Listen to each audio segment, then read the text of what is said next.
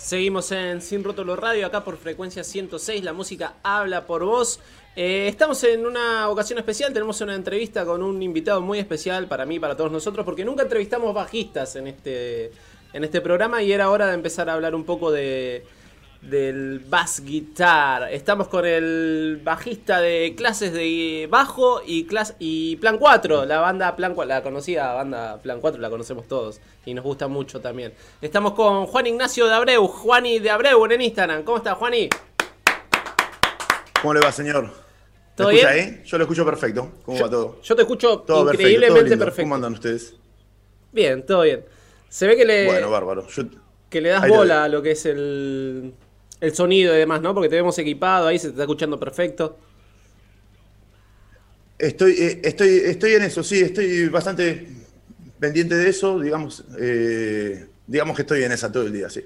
Estás en esa. es, el mismo equipo que usás para tus clases de bajo, me imagino. Mira, eh, lo, que, lo que ves ahí es lo que uso en mi casa para laburar y para grabar. yo trabajo grabando para distintos artistas. Este, además de, ser bajista de Plan 4, el, equipamiento que uso en Plan lo tengo en la sala de los muchachos. Este, pero sí, digamos que tengo cosas específicas para tocar metal, que es lo, que toca Plan. Claro, claro.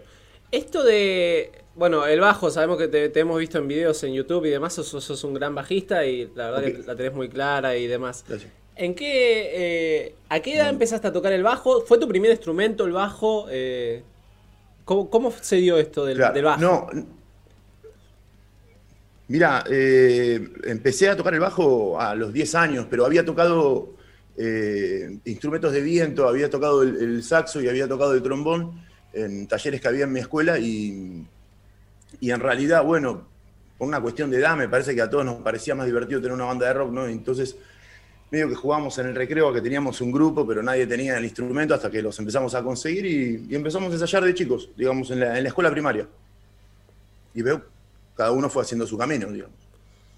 Claro, claro. Cuando decís empezamos, ¿a quién te referís? ¿A tus amigos, a tus compañeros de clase o hermanos? Claro, a, mis, a mis amigos de, la escuela, de la, la misma, de la misma aula, digamos, por una sola división en la primaria y después nos, conocíamos con otros, otros chicos del barrio, de, la zona de Almagro, de Boedo, donde somos nosotros, y teníamos una sala en común con, con varios grupos muy de pibes, muy chicos.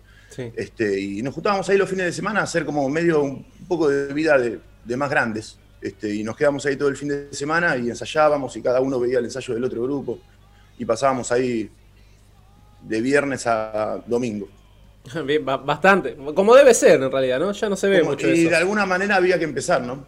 Claro. Claro. ¿Y tus influencias al momento de, la música, eh, tus primeras influencias y las influencias que tenés ahora, por supuesto? Mira, yo empecé escuchando música por, la música que ponía mi hermana en, mi casa, en realidad. Este, como tengo una hermana más grande, cinco años más grande, ella ponía eh, los Stones, los Redondos, yo como que empecé escuchando eso, sin ponerlo. Este, eh, digamos que esa es mi primera influencia, digamos, el rock and roll. Pero después, bueno, eh, quizás este, lo mismo que todo el mundo, estamos invadidos por un montón de géneros de música.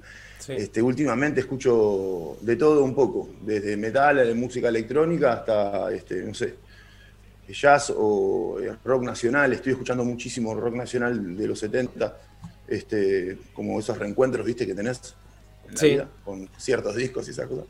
Pero de todo, de todo. La verdad que me emociona la música que está construida como eh, con una esencia que uno descubre que, es, arte, sea el género que sea. Claro. El otro día vi en tus redes en Instagram, eh, en un reel que subiste, que habías puesto chicos pifien, que, es importante, que, que la perfección eh, no, le hace bien a nadie, o algo, o algo por decir. Te estoy parafraseando. pero bueno.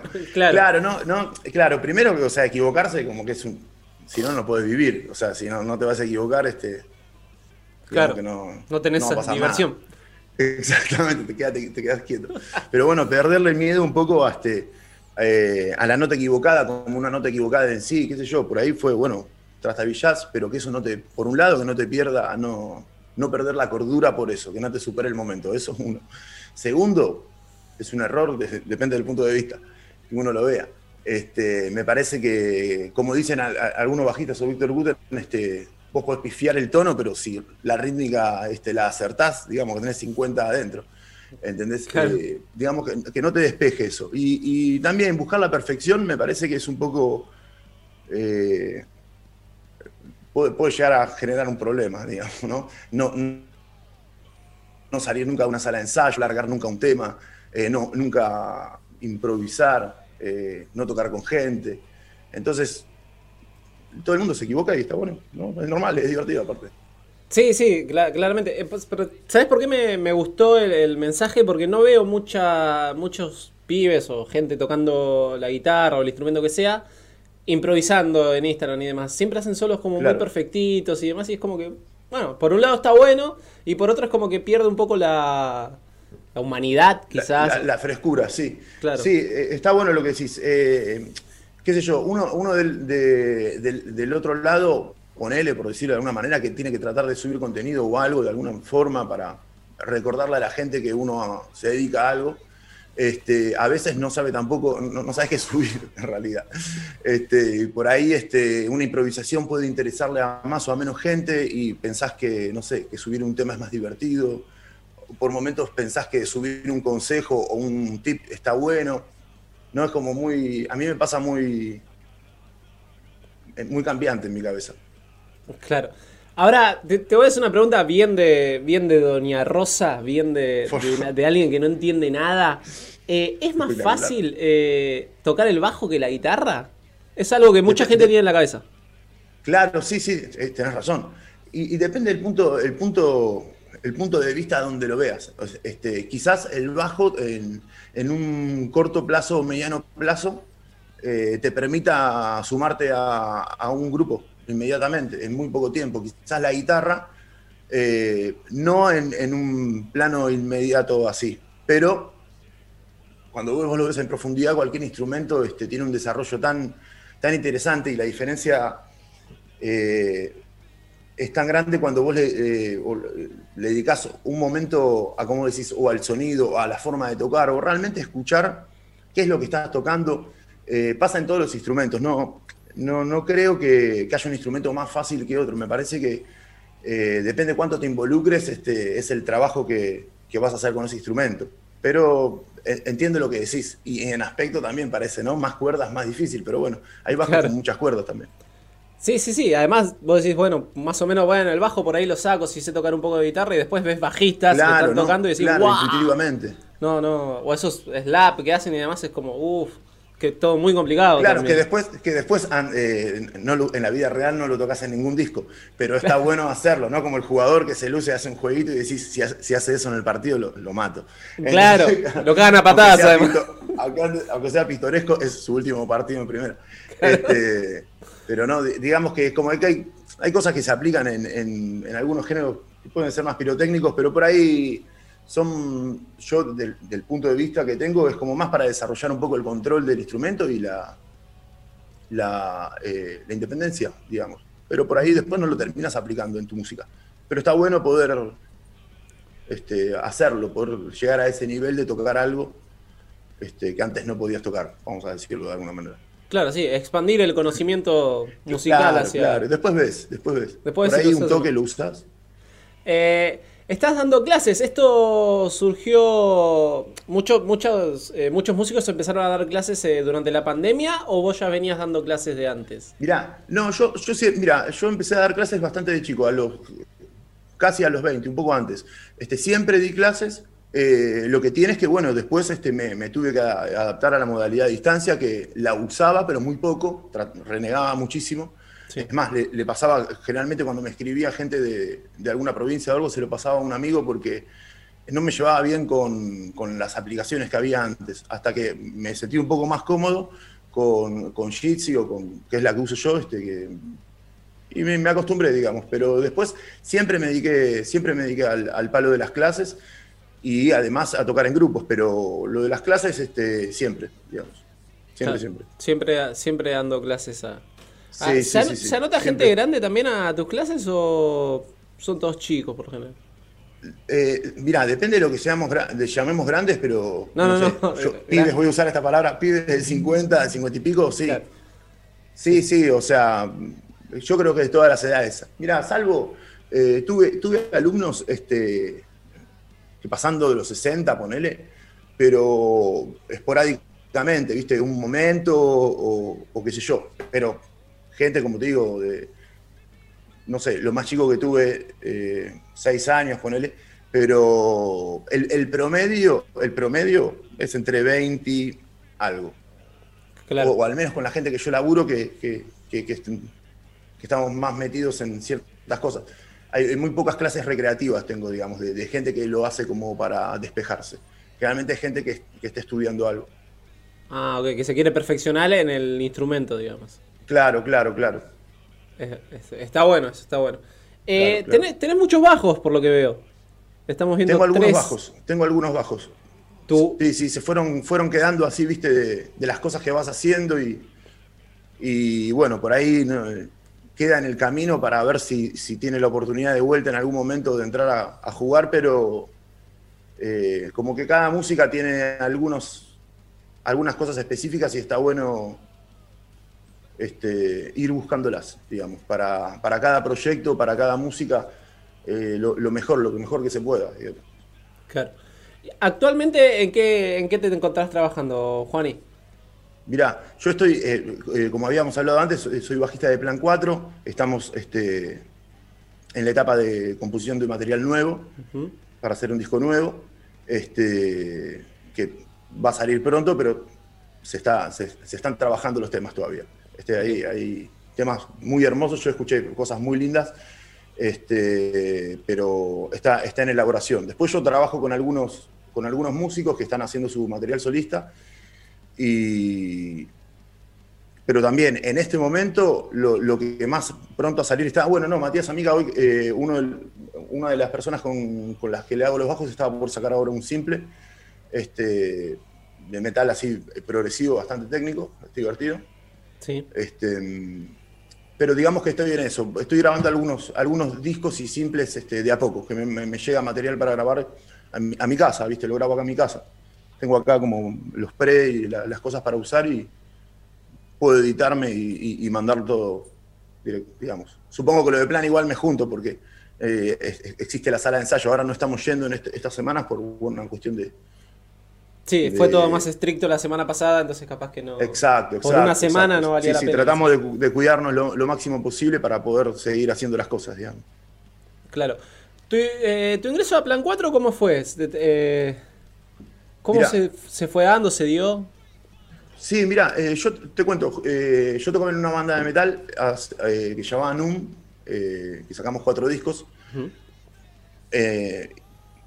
por estar esa banda y tocar, me fui cruzando con, los chicos de Plan en distintas situaciones, pero realmente ellos este, habían hecho una publicación de, que habían quedado sin bajista. Y cuando ellos quedan sin bajista, yo ya me había ido del grupo que tocaba hacía un tiempo y hablo con Gonza, con el baterista, y le, comento, mira, che, estoy en esta. Y me dijo, mira, vamos a hacer una, audición, si te copa. Este, había que mandar un video eh, tocando siete temas de corrido, como si fuese un show. Hice eso. Qué presión igual, ¿eh? Me saqué... ¿eh? Qué presión filmarse. Mira, me divertí bastante porque mm, venía laburando bocha yo, venía haciendo cursos grupales de, bajo con 25 personas. Realmente fue un placer. Eh, ¿Viste cuando eh, eras para desconectar? Eh, fue lo, más musical que hice en, la cuarentena. Todo lo demás fue laburar, ¿viste? que si a mí me encanta, si bien a mí me encantan las clases, fue la primera vez que yo había hecho clases en grupo. Yo siempre trabajé individual. Pero bueno, eh, las cosas se dieron así y bueno, ya fue. Me metí, me metí en el compromiso, empecé, empecé, a recibir eh, demanda y bueno, tuve mucho trabajo con eso. Y, lo de plan vino en el mismo momento, entonces cuando fue sacar los temas y ponerme a tocar, fue lo re esperaba, ¿viste? Entonces este, me, me, puse a sacar un recital que ellos tienen en Tecnópolis, que estaba buenísimo, y justo de casualidad, eh, cuatro temas de, los siete que había que audicionar, yo ya los había sacado. Entonces saqué los tres que me faltaban y mandé el video lo más pronto que pude, digamos. Y, tuve buena onda, digamos. Este, me llamaron y nos juntamos a tocar y, y, le dimos surgió, para adelante. Surgió de claro, y salió, salió todo lindo. Nos pusimos de acuerdo y la verdad que está buenísimo. Hicimos los shows que se pudieron, fueron cuatro o cinco shows, pero de esos que son doble o triple función, porque las capacidades eran limitadas, viste, en los lugares, entonces tenías que volver a tocar para que te cierren los números y para que la gente que, quiere ver a la banda pueda verla, porque no podés... Eh, claro, un promedio de, seis horas arriba del escenario más o menos. Dos horas por show. Eh, hubo, un fin de semana que vivimos casi adentro este, en, Morón, nos fuimos a tocar viernes y después tocamos sábado dos veces. Eh, entonces se repartió entre dos noches, por ejemplo, el, de zona este, esa vez. Pero ponele en, en, Roxy hicimos en Capital, cuando hicimos en Capital hicimos dos funciones también. Eh, no me quiero olvidar de cuándo fue doble o lo que sea, pero se, tenías que estar, tenías que estar este, entrenado, digamos. Físicamente tenés que estar bien. Ya la segunda vuelta del mismo tema es como, uff. No, no, te, juro que es al margen de la adrenalina que uno tiene para tocar y que la pasa bárbaro y que es espectacular, en un momento te baja, ¿no? Terminas de tocar y haces. Al, mismo tiempo es como que vos ya sabías que era la mitad del show, ese primer show. Entonces. Falta la mitad del día de laburo.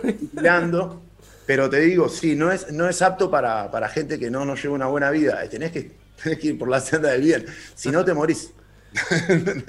Eh, y sí, debe, ser complicado. Transpirar, transpirar mucho, claro. ¿Cambiaron el setlist? ¿O, le dieron el mismo? Sí, sí, todos los ah. shows. O sea, yo tuve que aprender eh, cerca de 50 temas en, en, en, ya, eh, vamos a tocar. no por lo rápido de lo que saqué, sino porque ellos tienen una cantidad de material que no, no podés tocar 13 temas para siempre los mismos, porque el bajista no saca temas, ¿entendés? Entonces, justamente, claro, viste, el bajista no, no nos importa. Se, sabe 12. Apréndase los temas y, toque los discos que tiene la banda. Así que tuvimos que laburar bastante, ellos me tuvieron paciencia y ahora que no hay shows, estoy aprovechando para, como para pulir, digamos, los temas que saqué y, y, que las cosas eh, sean mejor cuando volvamos. Claro, claro. Eh, me prometiste una anécdota por. poner. Claro. Le iba a hacer un entre místico, pero dije, ya fue, se la tiro. Vamos a decir la verdad. Vos me dijiste, ¿querés tocar? Y yo, por una cuestión de delay que a veces me pasa hasta en las clases, que yo tengo que sostener un beat y que recibo otro. Claro. ¿Entendés? Cuando toco, digo, no voy a hacer esto al aire, digo, que puedo, puedo llegar a quedar mal parado. Entonces te digo, te lo cambio por una anécdota. Así fue, es verdad.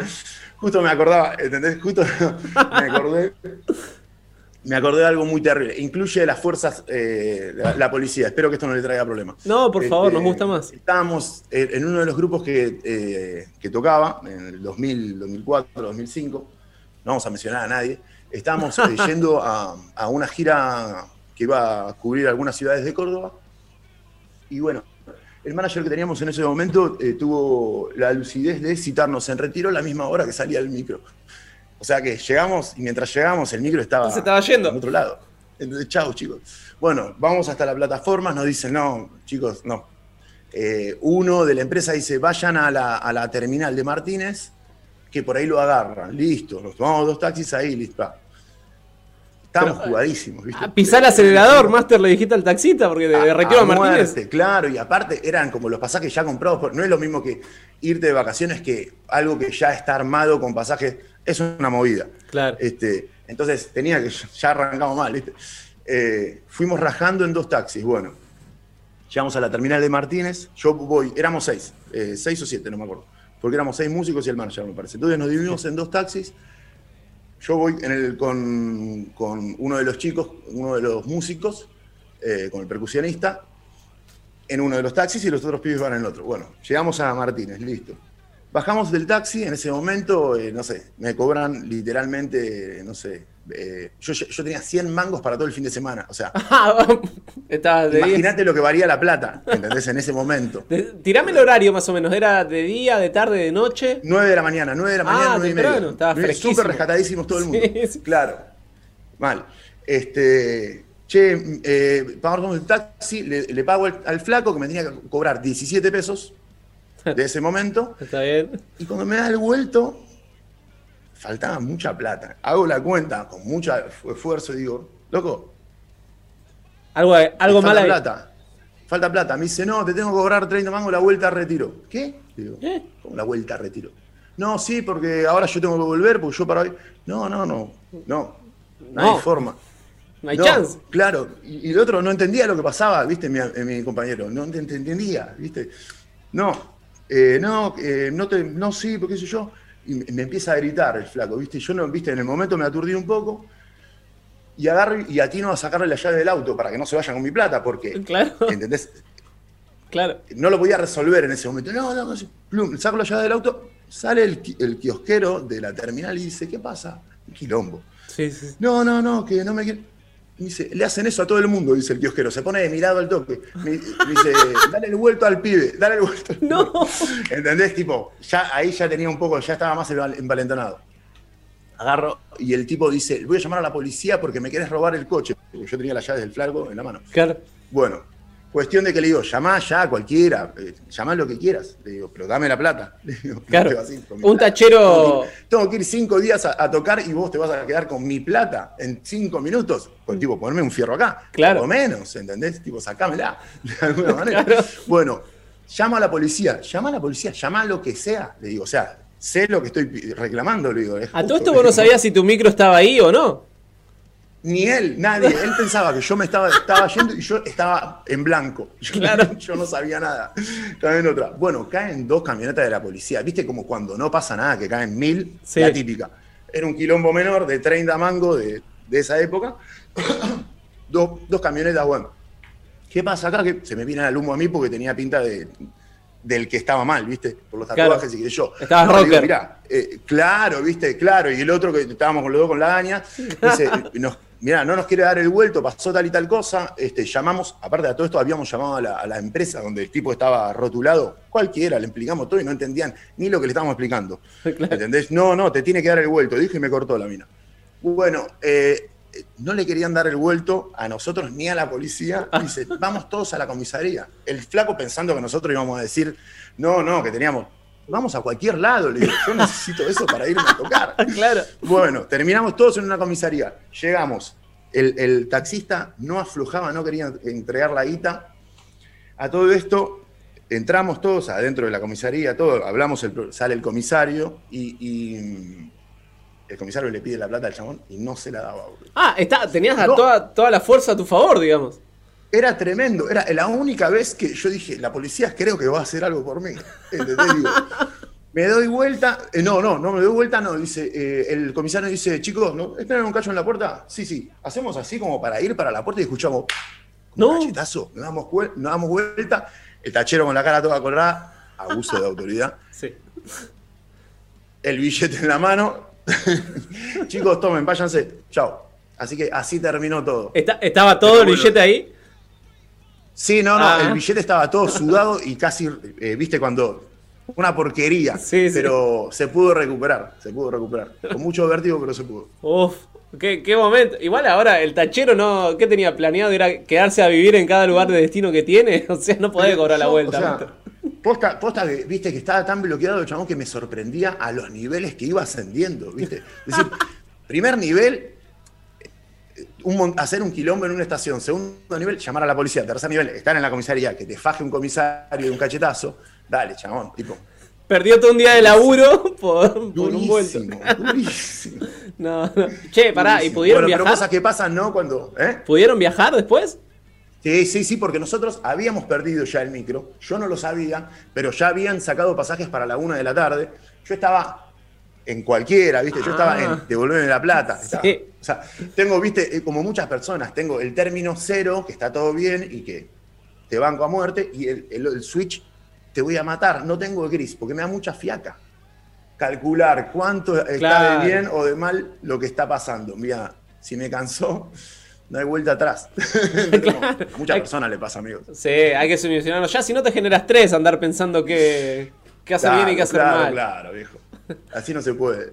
No, muy bueno. muy- eh, la pasaron bien, me imagino, en el viaje al menos. Sí, no, no, fue hermoso. El viaje, el viaje tiene, tuvo, tuvo sus otras anécdotas también, este, pero, pero muy hermoso. La verdad que se pudo, sí, sí, se pudo, se pudo hacer todo y estuvo bien. Bien, Sí, salió todo lindo. Excelente. Juan, ¿y dónde te podemos eh, encontrar para las clases de bajo y para ver tu, material y tu contenido? Mira, en este momento me pueden encontrar en arroba clases de bajo, Instagram, y en arroba Juani eh, de Abreu, que también Instagram. Siempre ahí estoy subiendo algunas cositas. Y de ahí tengo linkeado los proyectos que hago o los, los eh, comparto ahí mismo en mis cuentas. ok, ok. Una preguntita más que, que te quiero hacer. Tiramos un top eh, un top 3 de, los mejores bajistas para vos. Bajistas a nivel internacional. Los que quieras. Bueno, ok. Eh, bueno, eh, voy a empezar por uno nacional. Sí. Eh, Marcelo Torres. Ok. después me gustaría, bueno, obviamente Jaco Pastorius tiene que estar. Sí. y y el tercero, uy, qué difícil, ahora me bloqueé. Claro. Eh, la pregunta esa cuando te la tiran así de una, como, up. Sí, tremendo, tremendo. Eh, voy, a agregar, voy a agregar a Gary Willis. Este, esos son las tres personas que. no, elegí ninguno de púa, muy mal por mí. Muy mal por mí porque me encanta tocar con púa, pero. Todos ellos tocan con los dedos. Con dedos, sí, sí, estuve mal, ¿eh? Ah, sí.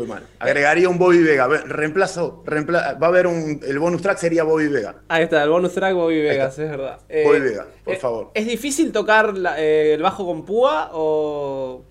es, más simple que tocarlo con los dedos, quizás? Porque son duras las cuerdas, es real. Lo que, tiene, lo que tiene es que depende de lo que vayas a tocar, todo. ¿Viste? Hay, como distintos swings de, toque de púa.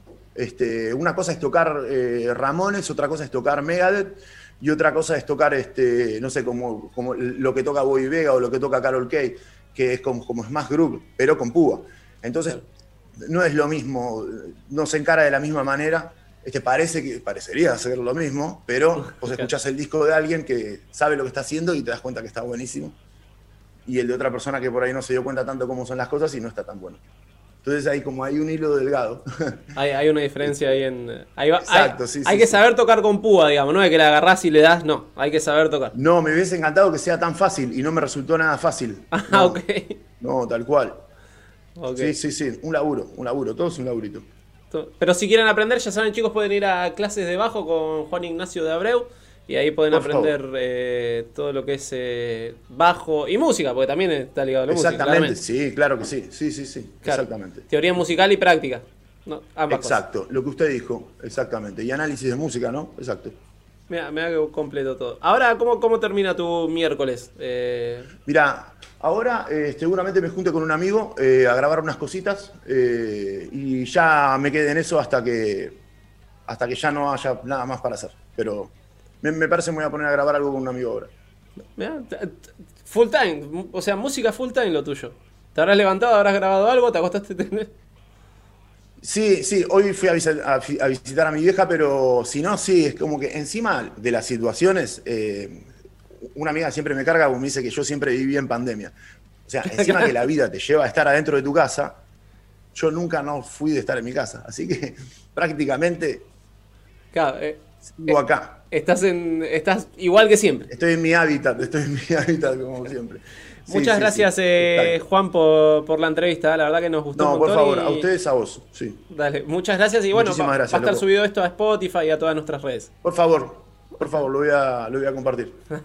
Dale. Eh, Juan Ignacio de Abreu, Juani de Abreu, pasó de clases de bajo de, y bajista de Plan 4 y de un montón de intérpretes más, como nos comentaba recién, es un bajista que toca toca todo. Así que si quieren aprender a tocar el bajo como los dioses y como él, eh, vayan a clases de bajo que él los va a atender. Ahora nos vamos escuchando Plan 4, valga la redundancia, para finalizar esta entrevista.